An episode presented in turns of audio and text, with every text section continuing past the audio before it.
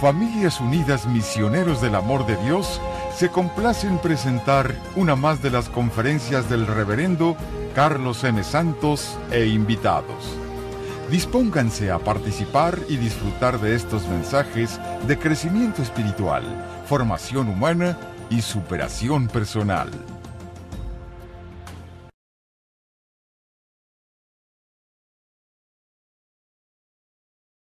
Vamos a dar inicio ahora a Francisco de Asís. Nos quedamos reflexionando en Francisco, la última charla. Hoy terminamos el curso, la etapa número 2 de Francisco. Donde Francisco terminamos es recibe la bendición del Papa y comienza a predicar. Y aquí comienza una etapa nueva de Francisco. Porque cuando sucede eso, comienza a haber como un boom de vocaciones en la vida de Francisco porque la gente en aquel entonces dependía mucho de lo que dijeran las autoridades religiosas para aceptar algo o no aceptarlo. La gente no pensaba que Dios pudiera actuar fuera de las autoridades religiosas. Entonces eh, pensaban así y, cuando ven que Francisco recibe esa bendición, oh, pues se le empezaron a unir muchas gentes. Y la gente que antes lo rechazaba, muchos que antes lo rechazaban, de repente comienzan a escucharlo, a poner atención, a respetarlo más. Y vamos a comenzar esa nueva etapa. Hoy terminamos con lo que sucede al inicio, de esa nueva etapa. Regresan, vimos, y se instalan en Ribotorto, que era un, era un, un, salón abandonado, una bodega abandonada a mitad del camino, donde a veces la gente antes guardaba granos, semillas, cosas. Eh, los mendigos ahí dormían a veces, era una casa, un cuarto cayéndose, las paredes quebradas, se llovía el techo, eh, le entraba el frío por todos lados, era un cuarto muy, muy pobre y paupérrimo, pero Francisco es lo que quería y sus discípulos también querían vivir en, las, en, el más completo de los abandonos materiales que se puedan imaginar. Y se fueron a vivir allí. Pero Francisco estaba meditando en la gente, cómo educar, cómo formar a sus discípulos y en la clase de gente que le llegaba, porque venía gente de todo tipo. Y estaba meditando, ahí nos quedamos la vez pasada, en aquellos que en aquella gente que es, por su forma de ser, que es desagradable. Y fíjense lo que dice la ley de esta gente. Los difíciles son difíciles porque se sienten rechazados. Sabía Francisco, por otra parte, lo difícil que es amar a los no amables. Amable es una persona a la que te nace amar. Eso significa amable. Cuando le dices a alguien, eres muy amable, uno se refiere a que la persona te hace gracias, te hace cosas, eh, favores, etc. Pero en realidad la palabra significa, eres una persona que es muy fácil de ser amada. La palabra amable significa, eres alguien muy fácil de amar. Tú eres una persona amable. Eh, si tú ves un perrito, un puppy así todo bonito, es un animalito muy amable. Porque a la gente le brota amarlo. Es un animalito muy amable. Entonces, eso es lo que le dice a la gente. A veces no entendemos el término, pero eso significa. Y dice Francisco, es difícil amar a los que no son amables. Porque hay gente que es tan, por su comportamiento, por su forma de ser, por su maltrato, etcétera, por su mal, por su rudeza. Hay gente que no es amable. O sea, es difícil de amar. Y no se les ama precisamente porque no son amables. Y cuanto menos se les ama, menos amables son y que si hay algo en el mundo que pueda sanar y elevar al díscolo, decía Francisco, es el amor. En algún momento tienes que romper esa cadena, porque el no amable no lo aman y porque no lo aman se hace menos amable. Hay mucha gente que se hace odiosa porque alguien lo despreció. alguien desprecia a esta persona, se vuelve una persona odiosa, pero mientras más odioso sea, más lo van a despreciar y más lo desprecian, dice, pues más odioso se vuelve y se cae en ese círculo vicioso. Personas que viven mal y los tratan mal y viven más mal. Entonces en algún momento tenemos que romper ese círculo si vamos a ser seguidores de Cristo. Hay veces que vamos a tener que hacer un esfuerzo sobrehumano, pedir la ayuda de Dios, porque a veces tú no puedes hacerlo. Pedir la ayuda de Dios para comenzar a tener amor por una persona que no es amable y que hasta es ruda. Me viene a la mente una monjita que era compañera de Santa Teresita del Niño Jesús. Una monjita que era totalmente no amable. era muy ruda, muy tosca, muy fea y maltrataba mucho a Teresita, que era la más jovencita. Le tenía coraje, en especial esa monja, a Teresita, porque le tenía envidia, le tenía celos, porque sus hermanas mayores de Teresita estaban en el convento y una de ellas era la superiora. Le tenía coraje a Teresita. Y Teresita se daba cuenta. La trataban mal. Y un día en su oración, Teresita le dice a Dios, Señor, ¿qué quieres que haga con esta, con esta hermana? Y Dios le inspira, quiero que la trates más bien que a todas las demás. Teresita se había propuesto amar a todas las hermanas, ser una buena monjita, una buena religiosa, una buena amante de Jesús. Se había propuesto eso y dice, pues bien, me voy a proponer a darle más muestras de cariño, de amor y de ternura a esta que es la que más gorda me cae. Se lo propuso. Y entonces cada que la veía le daba una sonrisota cuando se encontraban, Teresita a ella, y la otra voltea a ver cómo arrugaba las, las cejas y arrugaba los cachetes y las trompas y cuando pues no quería Teresita. Y Teresita más bien la trataba.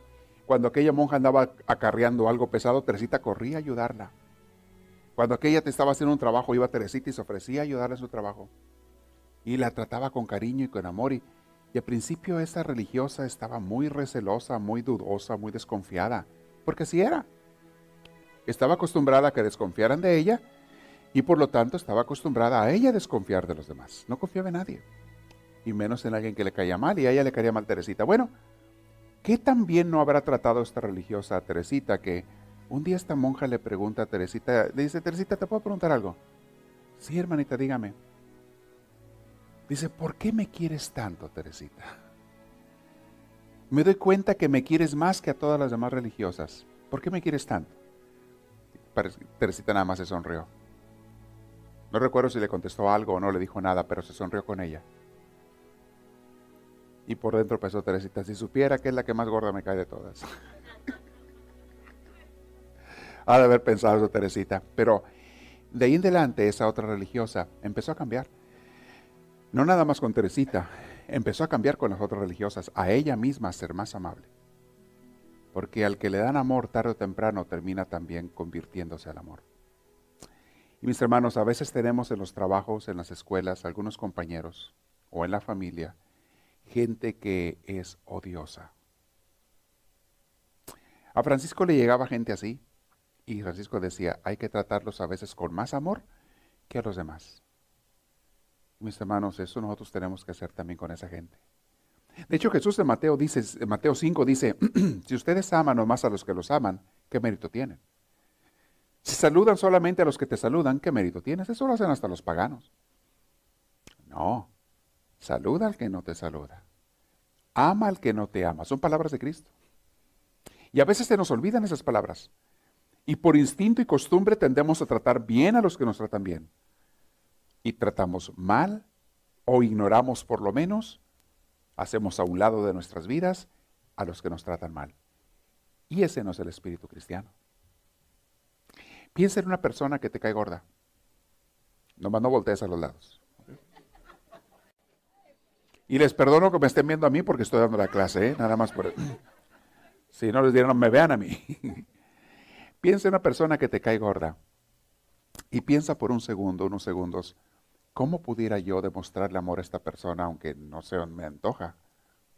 Pero ¿cómo pudiera mostrarle amor a esta persona para empezar a amar? sin esperar nada a cambio, porque si esperas ya no es amor, ya no es amor puro. ¿Cómo podría yo mostrarle amor a esta persona? Un poquito de cariño, un cuidado especial, como Teresita le mostró a esa religiosa.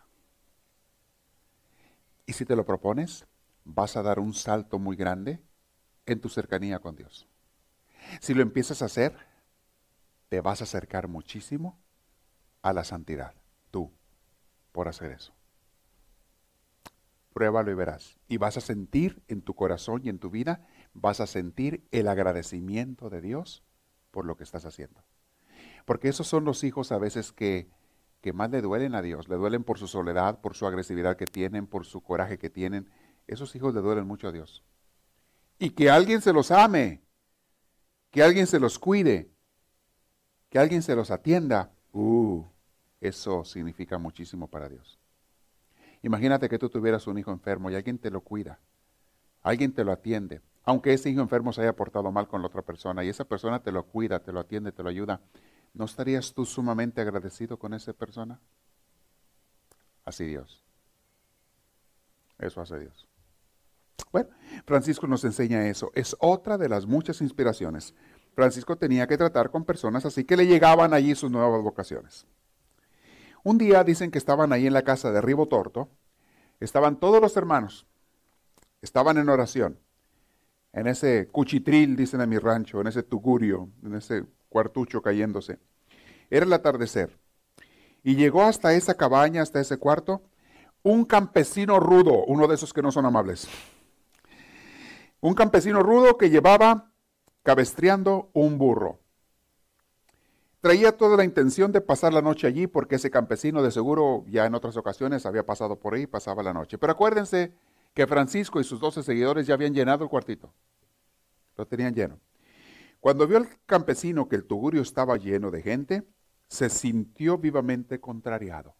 Se enojó mucho y comenzó a dar de gritos, de insultos y de ofensas contra el burro, pero aventándole la indirecta a los hermanitos. ¿Nunca has visto gente que hace eso? Le empezó a decir maldiciones al burro y diciendo cosas al burro con la idea de que lo oyeran y eran para aquellos para que se aplicaran ellos. Sí, pobre burro, pues no había hecho nada el burro, pero le estaba echando para que los otros allá oyeran. Francisco se dio cuenta de lo que estaba pasando, estaba escuchando. Pero dicen que a Francisco algo que le dolía mucho en el alma era las groserías. Había otras cosas que no le lastimaban tanto, pero oír groserías y cosas así, sí le dolía en el alma. Y pensó Francisco lo siguiente, dijo, somos los, los pobres de Dios y no tenemos derechos. Fíjense la actitud de Francisco. Y no tenemos derechos. La voluntad de Dios que se manifiesta en la errante peregrinación de los astros, ¿no se manifestará también en los modales groseros de un bronco arriero? ¿Nos estará queriendo decir Dios algo a nosotros aquí por medio de este hombre que viene a insultar? Queridos míos, le dice a sus hermanitos, ¿qué quiere Dios con todo esto? Sin duda, quiere librarnos de la tentación de la instalación. Porque ellos estaban instalados ahí, ya tenían un poquito de tiempo ahí. Y Dios quiere que seamos libres hasta de la instalación. Nos quiere peregrinos, dice Él. ¿No decimos todos los días que somos peregrinos y extranjeros en este mundo? Recuerden, donde hay instalación hay seguridad. Y donde hay seguridad no hay pobreza. Vámonos alegremente, hermanos, no tenemos nada en este mundo, salvo las manos misericordiosas de Dios, que nunca nos faltarán. Y sin más, todos ellos abandonaron aquella morada, la cual fue la cuna de oro del franciscanismo. Y se fueron a la porciúncula, ¿se acuerdan aquel capillita donde empezaron? Que Francisco, de Nuestra Señora de los Ángeles, Santa María de los Ángeles, se fueron allá. Y ahí acuérdense, pues no cabían ellos ahí, ¿verdad? Pero unos se quedaron en, en, lugares cerca, en lugares públicos. Dicen que los hornos públicos, ahí donde quemaban la basura, a veces había recovecos en las paredes. Allá se quedaron. A la mañana siguiente se fue Francisco al convento de los benedictinos, que eran los dueños de la porcióncula, de ese templito que él había. Eran de unos monjes que estaban ahí cerca, en el monte Subacio. Eran los dueños y les pidió permiso para ocupar la ermita y el bosque aledaño. Era terreno de los monjes. Les pidió permiso. Y como ya Francisco para entonces estaba siendo famoso, estos monjes benedictinos le dijeron a Francisco, claro que sí, Francisco, con mucho gusto. Ya habían oído hablar de él, ya sabían quién era él, él se había presentado, acuérdense, él había reparado la ermita esa, la capillita. Claro que sí, se sintieron honrados. Es más, le dijeron, no solamente te, le damos permiso de estar allí, se les regalamos. A ti y a tus seguidores, le dice. A ti y a tus les damos esa ermita, ermita y esos alrededores del bosque para que ahí, con una condición, dice. La condición que, de que ustedes, si crecen como comunidad, hagan de ese lugar la casa madre. Que ese lugar sea la casa madre. Es lo único que les pido. Les dijo el abad, los benedictinos. Francisco agradeció mucho el gesto de los hermanos. Les dijo, miren, pues les agradezco mucho, pero como nosotros no podemos tener posesiones, y es parte de nuestro compromiso y ofrenda a Dios, no tener ninguna posesión, vamos a tomárselas como renta. Y cada año vamos a venir a pagarles la renta con un canasto de pescados. Vamos a ir al río, vamos a pescar unos peces y se los vamos a traer cada año. Y desde entonces, cada año, ese lugar todavía está ahí. Cada año, por siglos, los franciscanos le llevaban a los benedictinos, subían al monte Subacio, allá donde estaba el convento de ellos, una canasta, iban ellos a pescar pescados al río y le llevaban una canasta llena de peces en pago de la renta del lugar donde estaban ellos. Los benedictinos, en apreciación de ese gesto, hacían otra cosa por muchos siglos. Los benedictinos, eh, ellos producen el aceite de oliva. Le traían unas ánforas de aceite a los hermanos franciscanos en gesto de, de agradecimiento, de recibo o algo, les traían unas ánforas de aceite a los hermanos. Y esto, mis hermanos, duró por muchos siglos hasta que ese, ese monasterio de los benedictinos fue destruido. No sé si en una de las guerras o cuánto, pero fue destruido ese monasterio. Pero en Asís, lo que es el, lo que hoy en día es la porciúncula, eh, hicieron una basílica muy grande alrededor de esa capilla, la hemos visto en fotos, y ahora es un lugar de peregrinación. Van ustedes allí cuando vayan a Asís, y es un lugar que te inspira mucho, muy hermoso, muy bonito. Y ahí pueden, van peregrinos de todo el mundo, gente de muchas religiones va allí. ¿Sabían que Francisco de Asís es inspiración para gente de muchas religiones? Hasta budistas admiran a Francisco de Asís. Gente que no conoce a Cristo o no cree en Cristo también va. Hermanos de diferentes religiones cristianas, protestantes, van a Asís porque Francisco es una inspiración para ellos, por su desapego, por su entrega a Dios. Muy bien. Eso es lo que hicieron y hacen estos hermanitos. Vino otro incidente muy, muy, muy interesante en la vida de Francisco. Es lo que vamos a compartir ahora. Por aquel tiempo había un hermanito que se llamaba el hermano Maceo. El hermano Maceo comenzó a ser como el confidente y el acompañante de Francisco. Muchas veces salía él a, a lugares y el hermano Maceo lo acompañaba. Dicen que el hermano Maceo era un muchacho guapo, apuesto, alto, muy educado, de maneras muy educadas y aparte muy espiritual. Hacía mucha oración, buscaba mucho a Dios. Y cuando él llegaba, iba a pedir limosna, porque de eso vivían los franciscanos o algo, uh, dicen que le llenaban las manos. Les encantaba que fuera hermano Maceo porque la gente le daba mucho al hermano Maceo de comer y cosas que les daban a ellos, a los hermanitos. Pero un día Francisco le habló al hermano Maceo y le dice, hermano Maceo, hace días que estoy en un pozo del cual no puedo salir. Traigo una pregunta, una angustia en mi corazón. No sé qué hacer, hermano. ¿A dónde tengo, tenemos que ir nosotros, esta comunidad? ¿Vamos a quedarnos en una vida de oración? O sea, ¿vamos a hacer una comunidad de oración de claustro, encerrados? ¿O Dios quiere? ¿Es eso lo que Dios quiere? ¿O quiere Dios que salgamos a predicar? Y no sé qué es lo que Dios quiere, le dice el hermano Maceo. Hermano Maceo, ¿qué me aconsejas tú? Sabía que el hermano Maceo era una persona de oración. Maceo le contesta, hermano Francisco, le dice, yo siempre he oído decir que Dios manifiesta su voluntad a las almas, a las gentes de alta oración. ¿Por qué no le preguntamos a gentes de esas que hacen mucha oración? Para que Dios nos haga saber su voluntad a través de ellos. Esto es bien cierto, mis hermanos. Eh, en estos días, en esta semana estaba visitando una de las comunidades que tenemos y una persona, un señor que está yendo recientemente a esa comunidad, preguntaba, Padre, ¿cómo puedo yo saber qué es lo que Dios quiere? ¿Cuál es la voluntad de Dios? ¿Cómo puedo escuchar su voz? Y él, él tiene buena voluntad, este hombre, él, él quiere saber, me preguntaba. Y le dije yo, Dios se da a conocer, se comunica con la gente que pasa tiempo en oración. Es imposible que tú oigas a Dios o aprendas a escucharlo si tú no pasas tiempo con Él. Para empezar, no vas a aprender su idioma. Dios tiene un idioma especial de hablar. Y no es idioma de palabras, es forma de hablar al corazón. Forma de comunicarse contigo directamente o a través de citas bíblicas.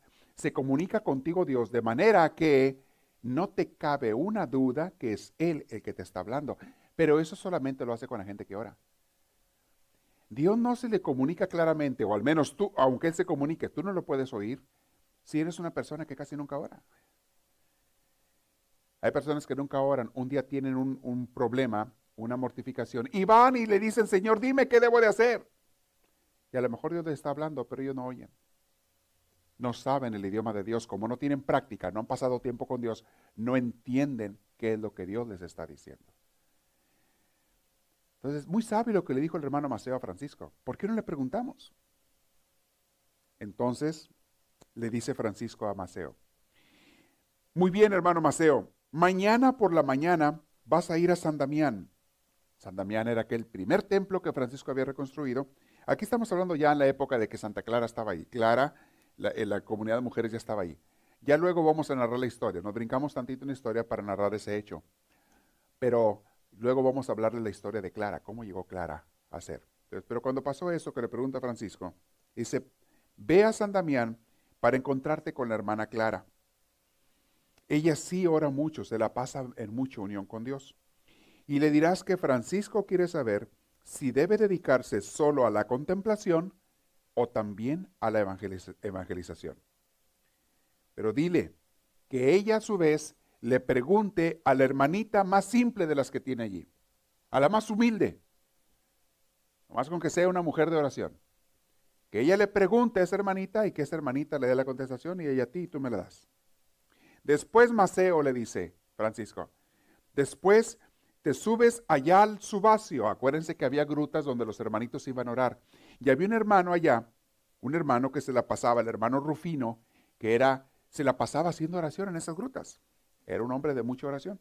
Después de que te dé la respuesta la hermana Clara, vienes al subacio, a la montaña que está aquí atrás de nosotros, cerquita, te subes a buscar al hermano Rufino y le haces la misma pregunta.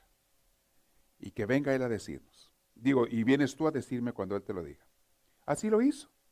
Francisco, por su parte, mientras el hermano Maceo se fue a hacer esas preguntas, Francisco se puso en oración. Porque cuando tú quieres una respuesta de Dios, lo primero que tienes que hacer es ponerte en oración.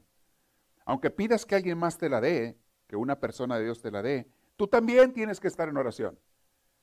Tú también tienes que estarle demostrando a Dios que quieres saber qué es lo que Dios quiere para tu vida. No es nomás de que te dé otro la, respuesta y tú no hacer nada. A veces hay que ofrecer ayunos, un que otro sacrificio.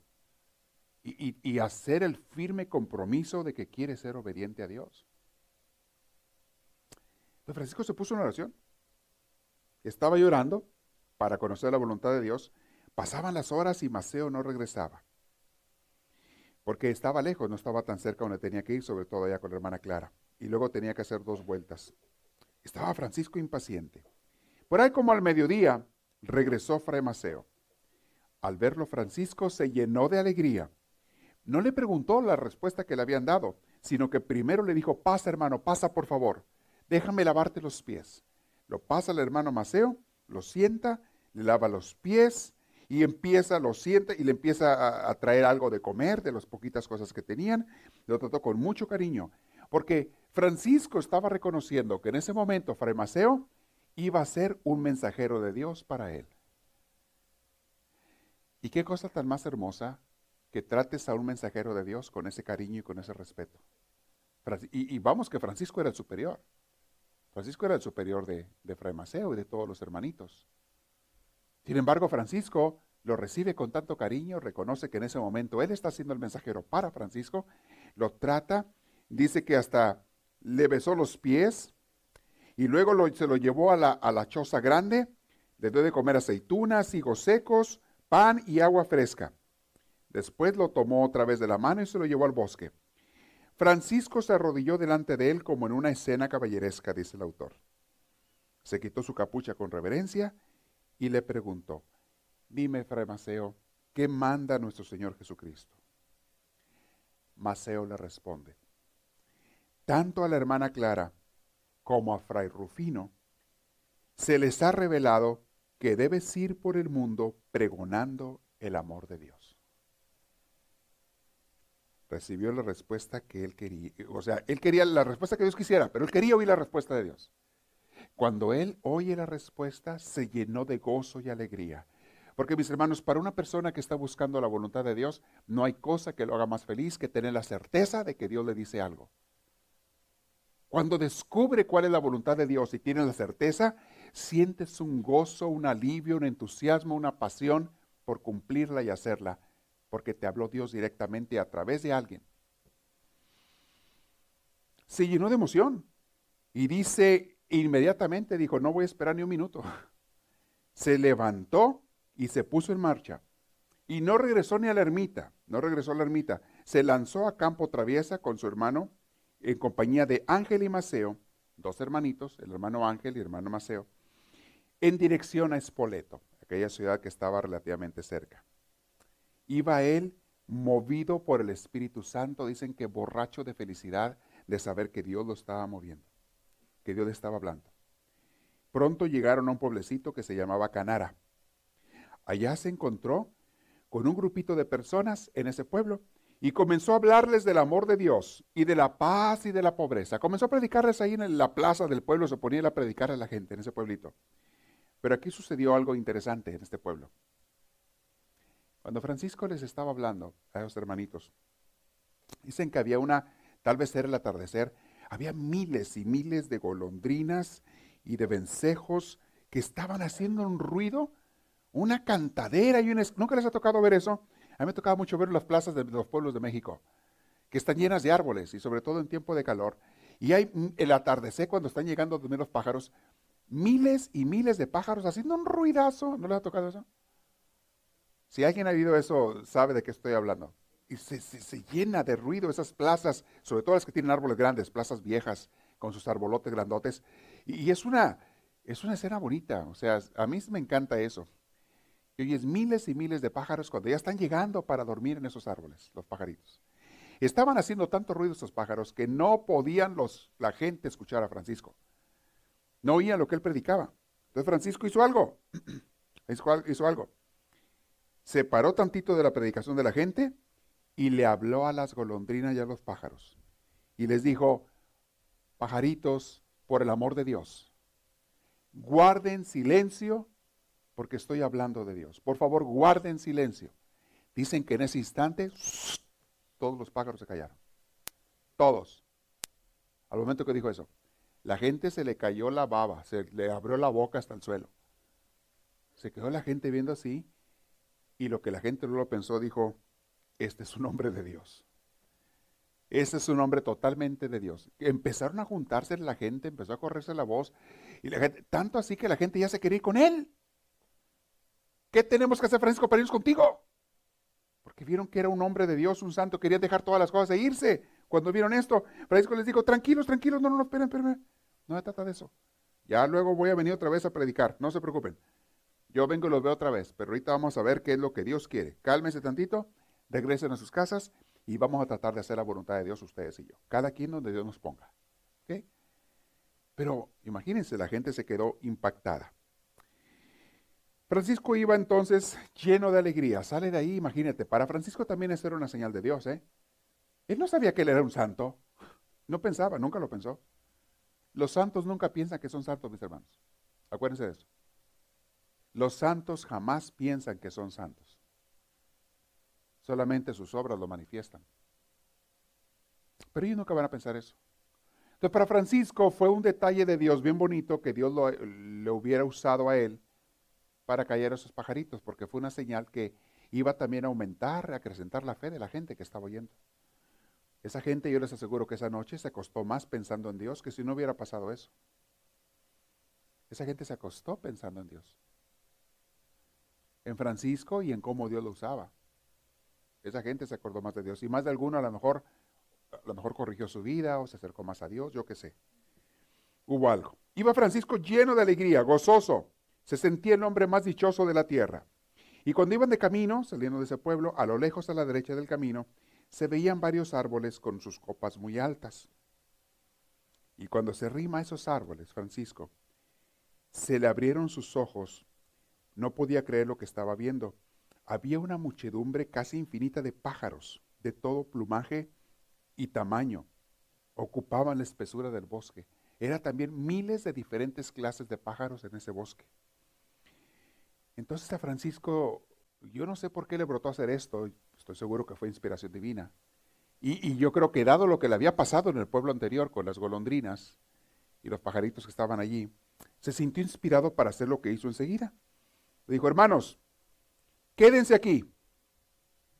Es el Señor quien me ha preparado este original auditorio. Voy a predicarle a estas aves. Voy a predicarles, a hablarles de Dios. A los pájaros. Los hermanitos se quedaron nomás viéndolo como que, ¿qué trae? ¿De cuál fumó ahora Francisco? ¿Qué, qué le habrán dado de comer? Pero Francisco en ese momento estaba siendo movido por el Espíritu de Dios. Y él lo que quería era hablar de Dios, y si eran los pájaros, no importa, los pájaros, a los árboles, a las piedras, lo que fuera, pero él sintió ese llamado de hablar a los pájaros.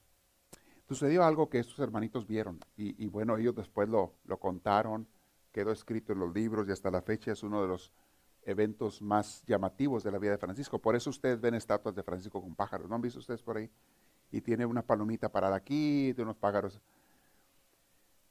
Este, Ahorita les platico algo que me tocó ver en Asís. Allí en la Porciúncula, en las afueras de la Porciúncula hay un convento. Íbamos caminando por, los pasillos de este convento y estaba una estatua de Francisco de Asís en, una esquina del pasillo. Y Francisco tenía las manos así enfrente y tenía como una, una, una olla, algo así, tenía en sus manos. Y estaban parados dos, un, par de palomos, un palomo y una paloma blancos, totalmente blancos, en, en las manos de Francisco. Íbamos varios turistas ahí pasando y los palomos estaban ahí a beso y beso los palomos. ¿No han visto cuando se dan besos los pájaros? Van a beso y beso el palomo y la paloma, blancos, blancos los dos preciosos. Y no se iban ni se asustaban. Íbamos pasando a la gente por ahí. Estuvieron mucho rato allí, en las manos ahí de, la estatua de Francisco, y después de un rato ya volaron y se fueron. Pero una cosa bien bonita. Para mí fue algo como que muy simbólico, me tocó ver eso a mí. Me tocó ver cuando fui allá a Asís. Por cierto, tengo muchas ganas de ir otra vez. Si alguien quiere, apúntese y nos vamos. En el siguiente camión que salga por el autobús, avisen. Vamos a ver qué camión sale por ahí, qué tren va para allá y nos vamos. Si se animan, hacemos un viaje. Entonces Francisco se fue a predicarle y se arrimó a los pájaros, Francisco, tomando cierta distancia, comenzó a predicarles a los pájaros que estaban picoteando el suelo. Estaban ahí muchos pájaros picoteando en el suelo, buscando semillitas o yo qué sé. Y dicen los hermanitos que ellos se quedaron asombrados de lo que vieron. Porque los pájaros que estaban inquietos, que andaban revoloteando y picoteando y demás, cuando oyeron la voz de Francisco, se apaciguaron, se aquietaron. Y colocándose en semicírculo, hicieron un semicírculo, los pájaros empezaron a volar, a arrimarse, se colocaron en semicírculo alrededor de Francisco, los más chiquitos adelante y los más grandes más atrás empezaron, y empezaron a bajar pájaros de los árboles. empezaron a bajar miles y miles de pájaros de los árboles y se pararon alrededor de Francisco ahí, todos escuchándolo, calladitos. Y Francisco comenzó a predicarles del amor de Dios. Hay todo un discurso que está por ahí escrito de lo que Francisco les dijo, y no se lo voy a leer porque está larguísimo, de lo que Francisco le predicó a esos pájaros. Dicen que eran miles, miles de pájaros. Y mientras duró el sermón que Francisco les dio a los pájaros, ni se movieron, ni se iban, y dice que los pajaritos se le quedaban viendo y estiraban el piquito, el cuello, y, veían a Francisco y estaban atentos. A veces como que sacudían sus alitas así de emoción y, y seguían ellos allí sin moverse, escuchando a Francisco. Y Francisco se movía para acá y para allá. Dicen que a veces los tocaba con, con, el, con el, manto de su, de, su, de su hábito. A veces los tocaba, los pájaros ni se movían. Y él caminaba para un lado y para otro predicándoles y hablándoles, y los pájaros ni se movían, estaban atentísimos escuchando a Francisco. Estaban ellos ahí. De hecho, terminó Francisco de, de predicarles y al último les dio la bendición. Cuando terminó de predicar, les dio la bendición y al momento que terminó la, dar la bendición, todos los pajaritos se fueron volando. Mientras Francisco les iba hablando así, dice aquí el autor, todos aquellos pájaros comenzaron a abrir sus picos, a estirar sus cuellos y a extender sus alas, inclinando respetuosamente sus cabezas hasta el suelo y a manifestar con sus actitudes y con sus cantos el grandísimo contento que les causaba las palabras de Francisco. Finalmente, cuando Francisco terminó el sermón, trazó sobre ellos la señal de la cruz y les dio licencia para marcharse. Entonces todos los pájaros se elevaron en bandada entre cantos armoniosos y se fueron a sus nidos o a sus ramas, a sus árboles. Y esto quedó palpado como uno de los milagros que sucedieron en la vida de Francisco. Otro día Francisco le pasó un incidente muy interesante, porque él no estaba allí con los hermanos. Y ver si encuentro aquí donde pasó eso. Y llegó, llegaron unos bandoleros ahí, unos que eran bandidos, que ese día no habían robado, podido robar a, nadie. Y llegaron, con estaban los hermanitos ahí y se arrimaron a ver si les robaban algo a ellos, pensando que tendrían algo de valor. Pero uno de los hermanos seguidores de Francisco había sido un soldado, sabía pelear. Él había sido un soldado. Y les puso una regañada a estos malvados y les dijo, se largan ahorita o los agarro a palos. Y aquellos no le creyeron se le empezaron a arrimar a, este, a, este hermanito, a este hermanito y agarró un garrote que tenía que estaba ahí a un lado. Les puso una tranquilla, los hizo correr.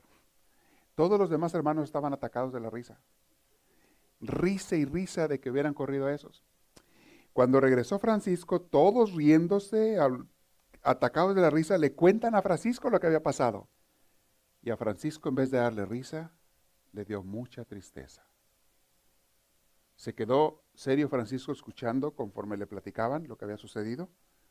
Y, y como vieron que Francisco no se reía, se les empezó a caer la risa a ellos también. Se les empezó a acabar. Al final terminó, Francisco no dijo nada, se dio la media vuelta y se fue al bosque a hacer oración.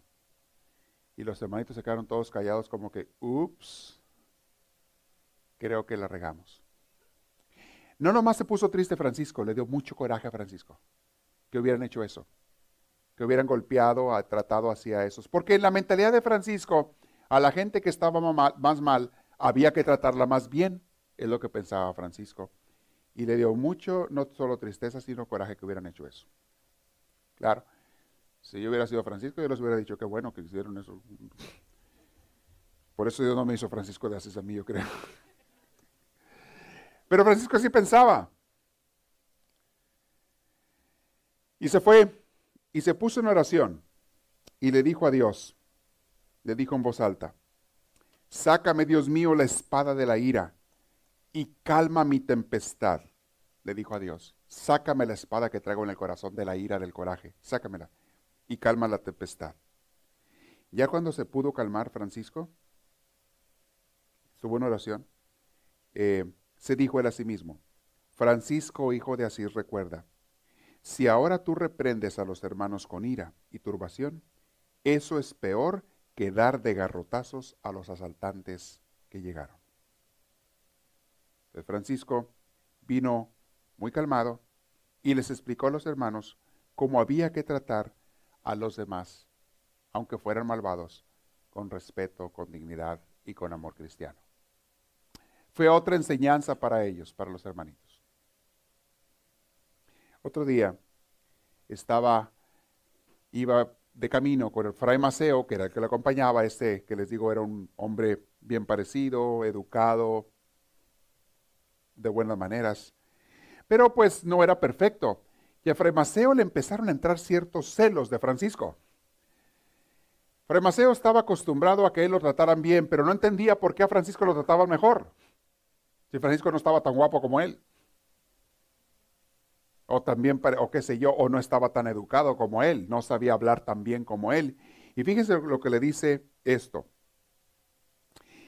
Eh, pero sin embargo, Fremacero era un, hombre de oración, pero no significa que era perfecto. Hasta los santos no son perfectos. Un hombre de oración. Y aquí habla de Fremaceo lo que les decía. Francisco por este entonces ya era reconocido en muchos pueblos, era admirado en la Umbría, en parte de la Toscana. Y la gente acudía a verlo y hasta tocarlo, querían tocar el manto de Francisco porque ya tenía fama de santo Francisco. Fremaceo estaba intrigado y no podía entender el motivo del arrastre popular de Francisco. Y un día le pregunta, cuando iban de camino, le dice Fremaceo a Francisco, ya no se aguanta más Fremaceo, le dice, Francisco, ¿por qué a ti? Francisco no entendió la pregunta. Perdón, ¿cómo dices, Fray Sí, ¿Por qué a ti antes que a cualquier otro? ¿Qué quieres decir con eso, Fray Maceo? Le pregunta Francisco. ¿Qué es lo que no entiendes, hermano Maceo? Le pregunta Francisco. Pues mira, respondió Fray Maceo. Dentro de las cánones del mundo, de cómo la gente piensa, tú, Francisco de Asís, tú no tienes motivo alguno para cautivar la atención popular. Tú no eres hermoso, ¿por qué todos quieren verte? No eres elocuente, ¿por qué todos quieren oírte? No eres sabio, ¿por qué todos quieren consultarte? ¿Por qué en suma el mundo entero acude a ti cuando no tienes nada para cautivar? ¿Cuál es el secreto de esa fascinación que tú ejerces sobre la gente? Francisco se quedó con los ojos abiertos, oyendo a Fray Maceo, y le dio una alegría a Francisco lo que oyó. Le dio un gozo que le dijo, Fray Maceo pensó, has dicho las palabras más sabias que jamás he oído. Es más, Francisco estaba tan contento que se arrodilló para besarle los pies a Fray Maceo. Eh, Fray Maceo no lo dejó. No dejó que lo besara Lo levantó a Francisco, levántate, explícame. Y le dice, dirigiéndole la palabra a Fray Maceo, le dice, ¿quieres saber por qué todos vienen a mí, Fray Maceo? Te lo voy a decir. ¿Por qué Dios ha hecho así las cosas? Te voy a decir, para confundir a la gente. Dios lo hace para confundir a la gente. Yo no tengo nada que darle a la gente, tú lo has dicho bien. No tengo nada que ofrecerles. Yo soy lo que tú dices, no tengo nada. Por eso el que hace algo a través de mí no soy yo. Es Dios. Y Dios agarró, en otras palabras le está diciendo, estaba repitiendo unas palabras bíblicas, Dios agarró al peor de todos para confundir a los sabios y para que se vea que la obra es de Dios, no es de, no es de Francisco. Esos altísimos ojos de Dios han mirado la redondez de la tierra, le decía Francisco a, a Maceo, y no han encontrado a criatura más incapaz inútil, ignorante y ridícula que yo. Dios no encontró a ninguna persona que sea más incapaz, inútil, ignorante y ridícula que yo. Justamente por eso me escogió a mí, Maceo, para que se patentizara ante la faz del mundo que el único magnífico es Dios. Para que se vea el contraste, Maceo. Si Francisco de Asís tuviera una espléndida figura, una elocuencia arrebatadora, prolongada preparación en las aulas de Bolonia y hasta sabiduría como los ángeles, la gente diría, ah, pues es su belleza, es su sabiduría de Francisco, es su elocuencia. Pero al no tener nada de eso, la gente forzosamente tiene que concluir, es Dios el que hace esas cosas. No es Francisco. Hay veces que hay gente, mis hermanos, entre nosotros que no quieren hablar de Dios porque dicen, ay no, yo no sé nada. ¿Qué va a decir la gente? No sé nada. Aquí está la contestación para esos. Precisamente, esos son los que Dios quiere, los más mensos. Si Dios te utiliza a ti, que no sabes nada según tú, la gente va a reconocer la grandeza de Dios en ti. No a ti, a Dios. Y de eso se trata. De que no seas tú el que resalte, que sea Dios. No eres tú quien tiene que ser importante, admirado, reconocido y amado. Es Dios. Y mientras más menos tengas tú, más resalta el contraste. Mientras más oscuro seas tú, más brilla la luz en tu interior que si tú tuvieras una luz, podrías a lo mejor opacar a la luz de Dios ante los ojos de los demás. No a Dios, pero ante los ojos de los demás. La gente se confunde y puede pensar, ah, este hombre, esta mujer, por su belleza, por su capacidad, por su entusiasmo, por sus estudios, esta persona es la que nos enseña. En cambio, cuando es una persona ignorante, pero que habla cosas maravillosas, dicen, ah, entonces no es la persona, es Dios. Y si tú eres una persona de oración y te pones de modo, Dios va a hablar cosas maravillosas a través de ti. Hablar y hacer. Hablar y hacer cosas maravillosas a través de ti. Dios no se detiene y Dios está que se muere de ganas por utilizarte a ti y a mí. Y si nos vemos tú y yo y somos bien honestos, vamos a darnos cuenta que somos personas humanas llenas de defectos. Que no tenemos la grandeza para impactar, para guiar, para orientar, para iluminar. No la tenemos ni tú ni yo. Pero si confías en Dios, te abandonas a Él, te dejas usar por Él, ah, grandes maravillas comienzan a suceder. Cuando estaba yo en el seminario, cada año, y les he platicado esto en algunas enseñanzas, cada año cuando regresábamos de vacaciones, había compañeros que no regresaban de las vacaciones. A veces eran tus mejores amigos y no sabías que no iban a regresar hasta que regresamos en agosto de las vacaciones de verano. Y pues que y la primera pregunta que hacíamos era, ¿quién no regresó? Empezamos a verlos unos a otros. Oh, aquí está este, qué bueno. Mira que él también llegó. Mira el otro. Y, oye, ¿y fulanito? ¿Alguien sabe de él? No, hasta que no enteraron, no, pues no va a regresar. Algunos no regresaban porque no querían, porque decían tomar otro camino en su vida, pero otros no regresaban porque les habían dicho los superiores cuando salieron, no regreses. Gracias por el tiempo que has estado aquí. Mucho gusto haberte conocido, pero no regreses. Bye bye. Se iban ellos calladitos y a nosotros no nos decían. Los superiores no nos daban informaciones a nosotros de eso. Hasta que ya no regresaba nos enterábamos. Y generalmente tampoco sabíamos quién no regresaba porque no quería y quién no porque no lo habían dejado regresar. No sabíamos, porque no, era información que nos dieran. Pero una vez, me acuerdo, no sé cómo en el tercer año que yo estaba en el seminario, después de que varios se habían ido, no habían regresado en los años anteriores, me acuerdo que ahí me entró una crisis, una crisis vocacional.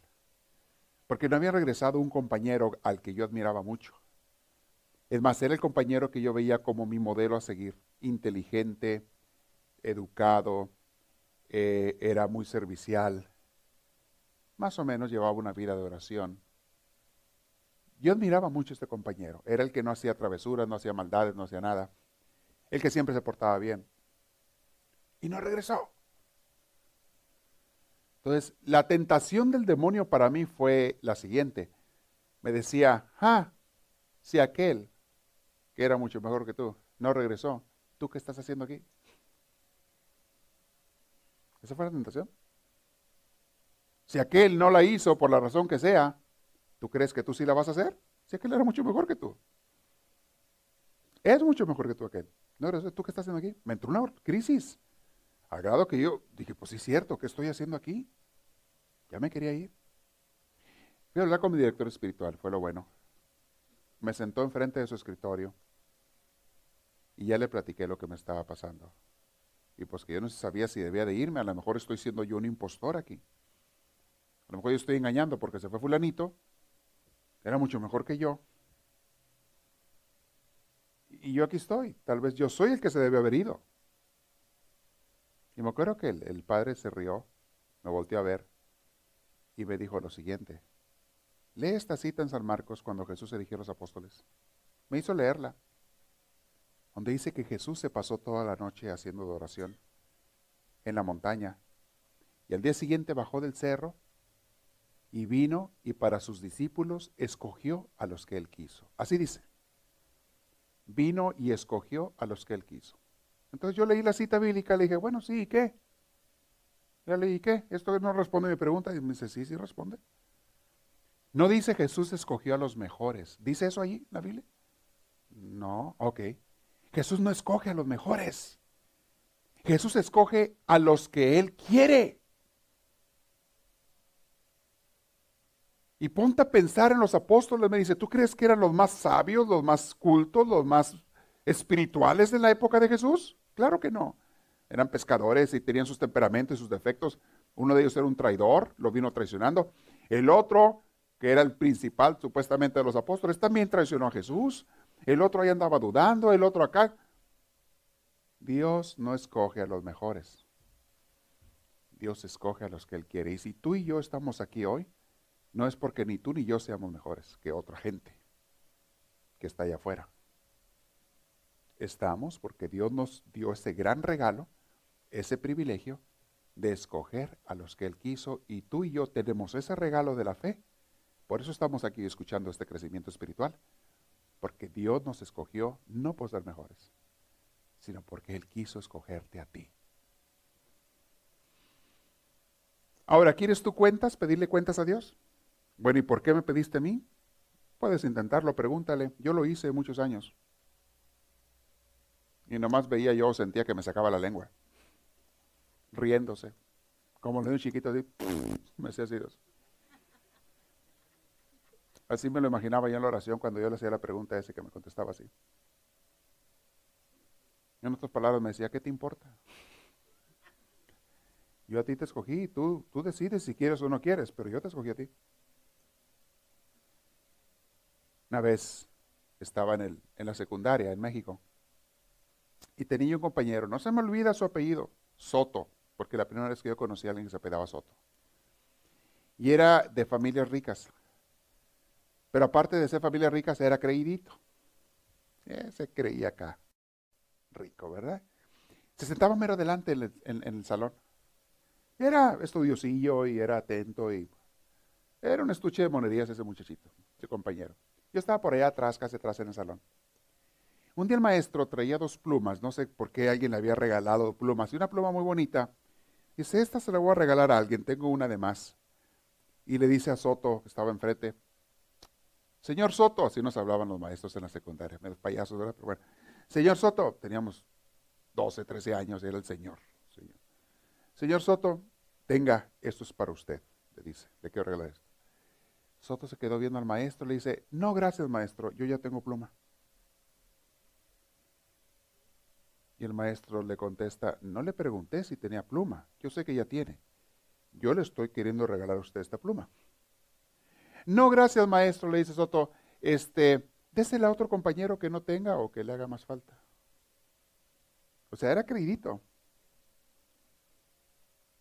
Y el maestro dice, no se la estoy dando porque usted piense que le haga falta. Yo se la estoy dando simplemente porque yo quise dársela a usted. Y ya el maestro mejor la guardó, ya no siguió el, cambio de tema y se fue para otro lado. Pero esa escena se me quedó bien grabada. Las palabras del maestro que dijo, no se la estoy dando a usted porque le haga falta. Yo se la doy a usted porque yo quiero dársela a usted. Y sabes, años después, meditando en estas citas bíblicas, en estas enseñanzas, Dios te da a ti no porque no porque seas digno, no porque eras, seas más que los demás, no porque merezcas ni tú ni yo. Te dio el don de la fe y el don de estar aquí el día de hoy y escuchando este crecimiento espiritual. No te lo dé Dios por eso, porque tú lo merezcas, ni yo ni nadie. Te lo dio porque te lo quería dar a ti. Y ya te dije, pregúntale por qué. Y te va a contestar como el maestro, ¿qué te importa? Yo te lo quiero dar a ti.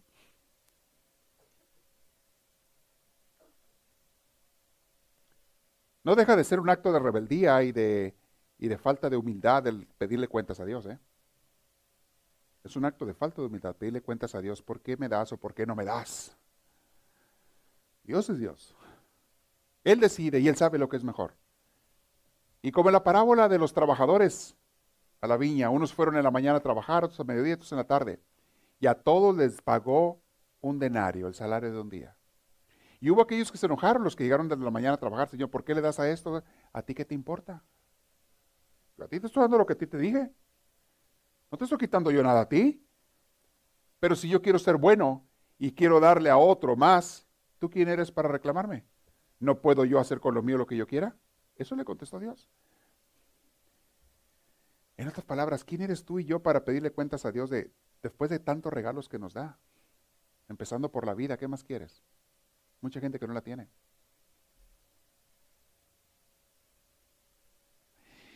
En fin, estábamos con Francisquito. Vamos a terminar con esta última meditación sobre él. Le dice Francisco a Fray Maceo, Maceo, en realidad yo no tengo nada. Dios es todo. Me escogió a mí para confundir la nobleza y la grandeza y la fortaleza y la hermosura y la sabiduría del mundo.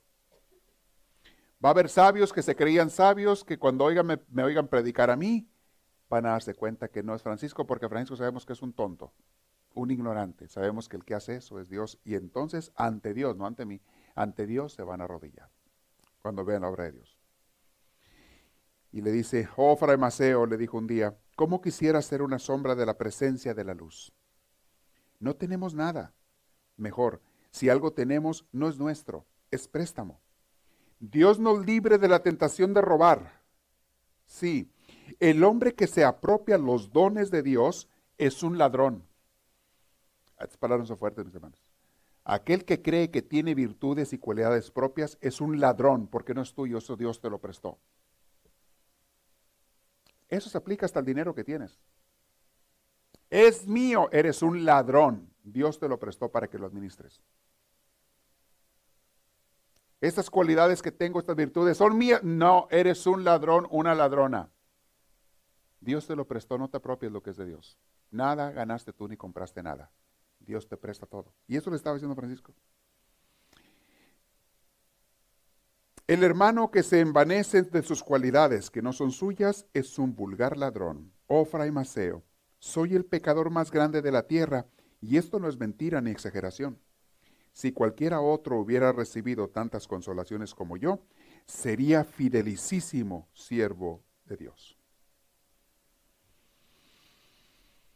Mm. ¿Cómo ven mis hermanos? Sigue la historia de las más hermosas que me encantan de Francisco, la historia de Clara. Eso sigue en la próxima vez. Porque eran puros hombres los que seguían a Francisco. Con eso vamos a comenzar el siguiente curso. Eran puros hombres los que lo seguían, pero a nadie se le hubiera ocurrido que iba a haber también una orden de mujeres, y, pero hubo una muchacha, una joven de familias muy ricas también. Dicen que era muy bella, muy bonita, joven, que cuando vio el ejemplo de Francisco dijo, yo quiero también ser como ellos. Iba ella a buscar a Francisco para unirse con ellos. Ah, pero hay toda una aventura. Toda una aventura con la familia de Clara. Muy interesante. Pero eso vendrá en la próxima vez. Véanos por el mismo canal, a la misma hora. No se lo pierda la historia de esa gran mujer que yo admiro tanto a Clara. ¡Wow!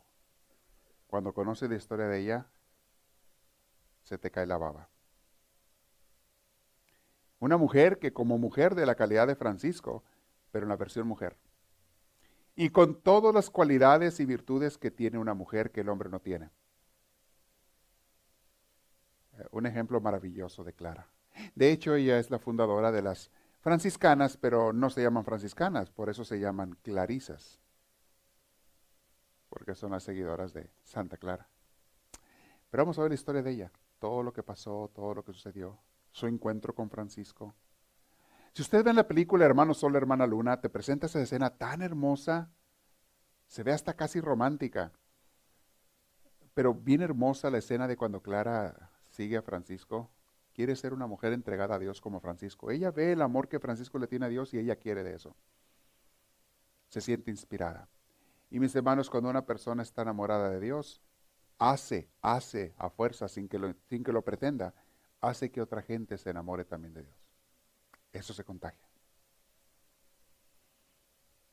Véalo en este mismo canal, a la misma hora. Vendrá a continuación. Nos quedamos en la locación 3935. Muy interesante. Vamos a ver si hay preguntas. Levante la mano, levante el micrófono para que las hagan ahora. Vamos a quedarnos aquí. ¿Alguien tiene preguntas? ¿Quién levantó la mano? Allá está una. A ver micrófono. Francisco, por favor. Aprovechen. Yo no sé si ustedes reciben la inspiración igual que yo recibo de, la vida de Francisco. ¿Les pasa a ustedes eso o nomás a mí? ¿No, no, ¿no les inspira estar viendo lo, que Francisco hacía y todo eso?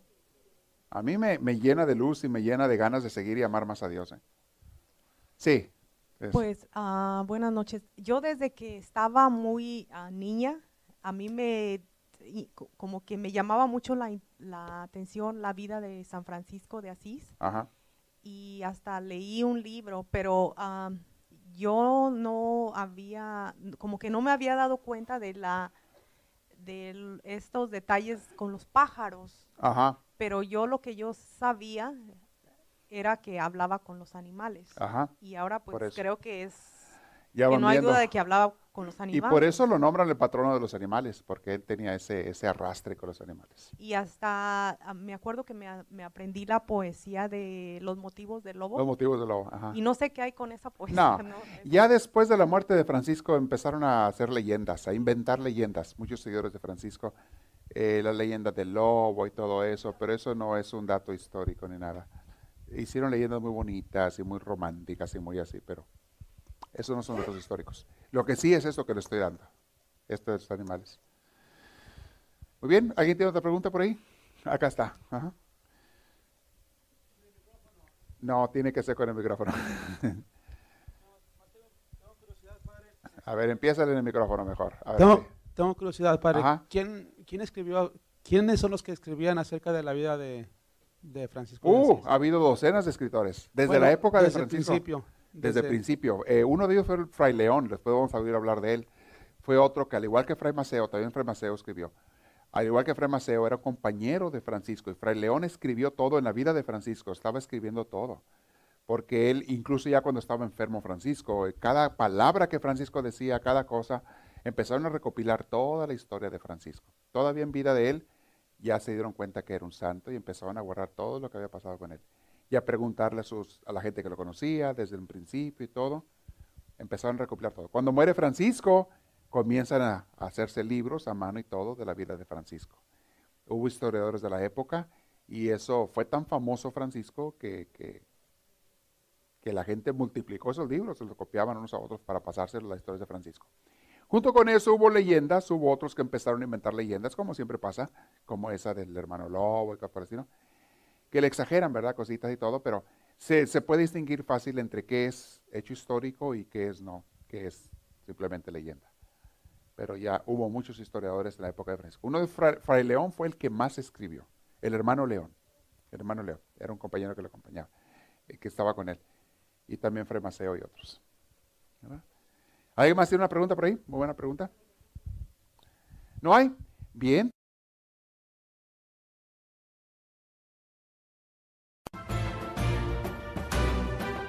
Esperamos que esta reflexión les haya fortalecido en su progreso y crecimiento, tanto humano como espiritual.